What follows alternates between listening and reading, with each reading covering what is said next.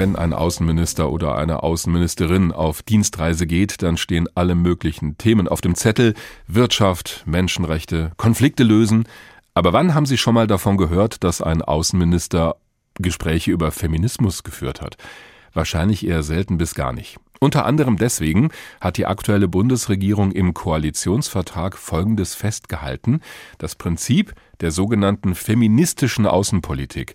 Was das heißt, will Außenministerin Annalena Baerbock heute erklären und ein Konzept vorstellen.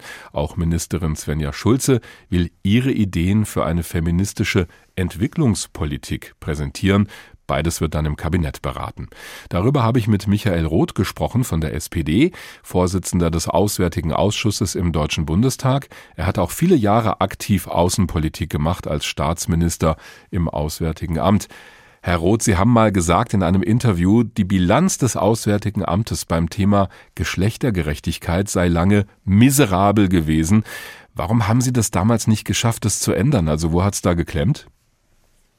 Ja, zu einer feministischen Politik, also Männer, ihr braucht keine Angst zu haben, gehört ja nicht, dass wir das Patriarchat durch das Matriarchat ersetzen, sondern es geht um gleiche Rechte, gleiche Ressourcen und eine gleiche Repräsentanz. Mhm. Und da waren wir im Auswärtigen Amt nicht gut aufgestellt.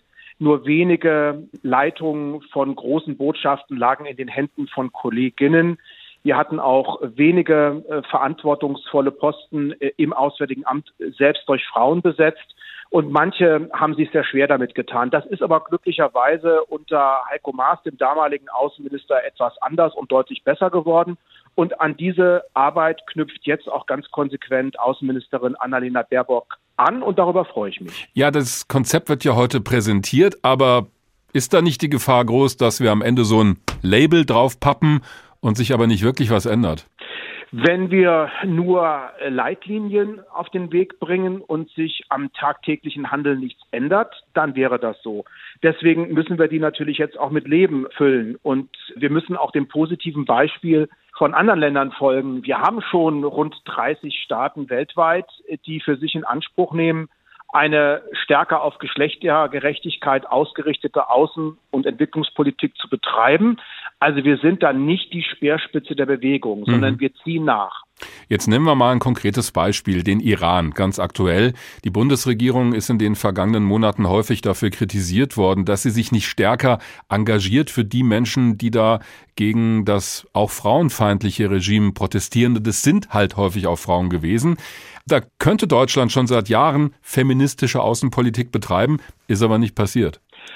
Sie haben erstmal völlig recht. In Diktaturen, da wo religiöser Fundamentalismus herrscht, da wo Ausbeutung herrscht, vor allem auch in Afghanistan oder in Iran, gehören die Frauen zu den ersten Opfern. Und deswegen verpflichtet uns natürlich eine feministische Außenpolitik, vor allem auch Frauen stärker in den Blick zu nehmen. Denn es kann nur dauerhaft Frieden geben, wenn Frauen angemessen am Haben und Sagen beteiligt werden. Und da gibt es sicherlich auch in Iran noch eine ganze Menge zu tun. Ja, ist absolut überzeugend, aber was wird denn da ab heute anders, nur weil es so ein Konzept gibt? Es wird nicht alles anders, zumal ich auch mal die Bundesregierung in Schutz nehmen möchte. Wir haben uns ja schon zu einer stärker auf Geschlechtergerechtigkeit ausgerichteten Politik, auch im Koalitionsvertrag verpflichtet.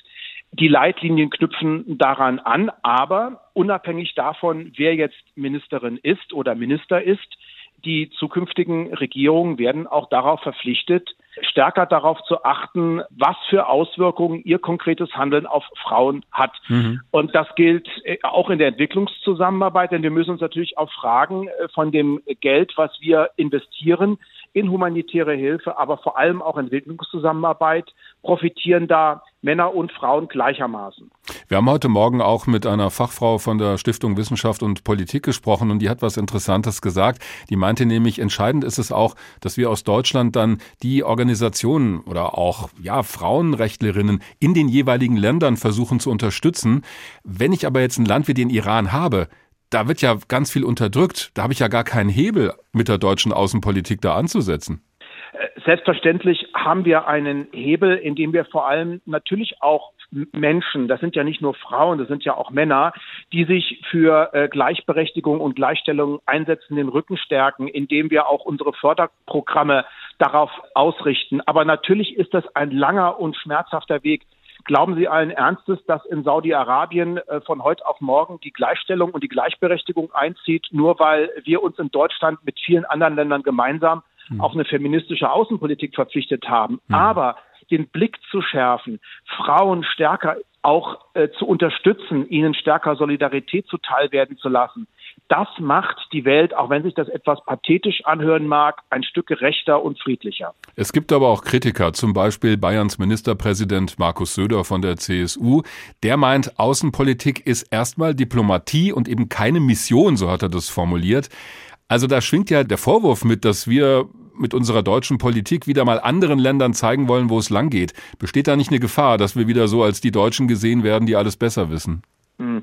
Ich weiß natürlich, dass der bayerische Ministerpräsident ein ausgewiesener Experte von außen- und internationaler Politik ist. ich höre die feine Ironie bei Ihnen.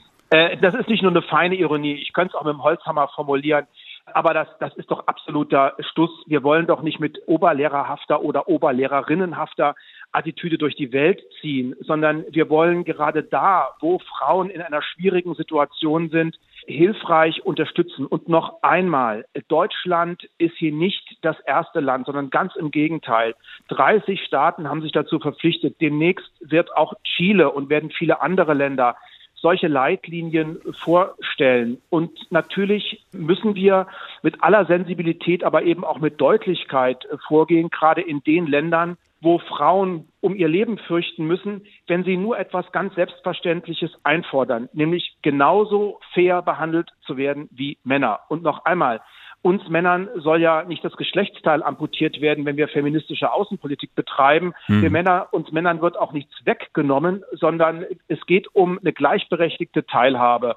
Und insofern würde ich diese Aufregung und diese Aufwallung gegenüber der feministischen Außenpolitik mal in geordnete Bahnen überführen wollen. Ähm, man kann da ganz sachlich drüber reden und vor allem auch darüber streiten.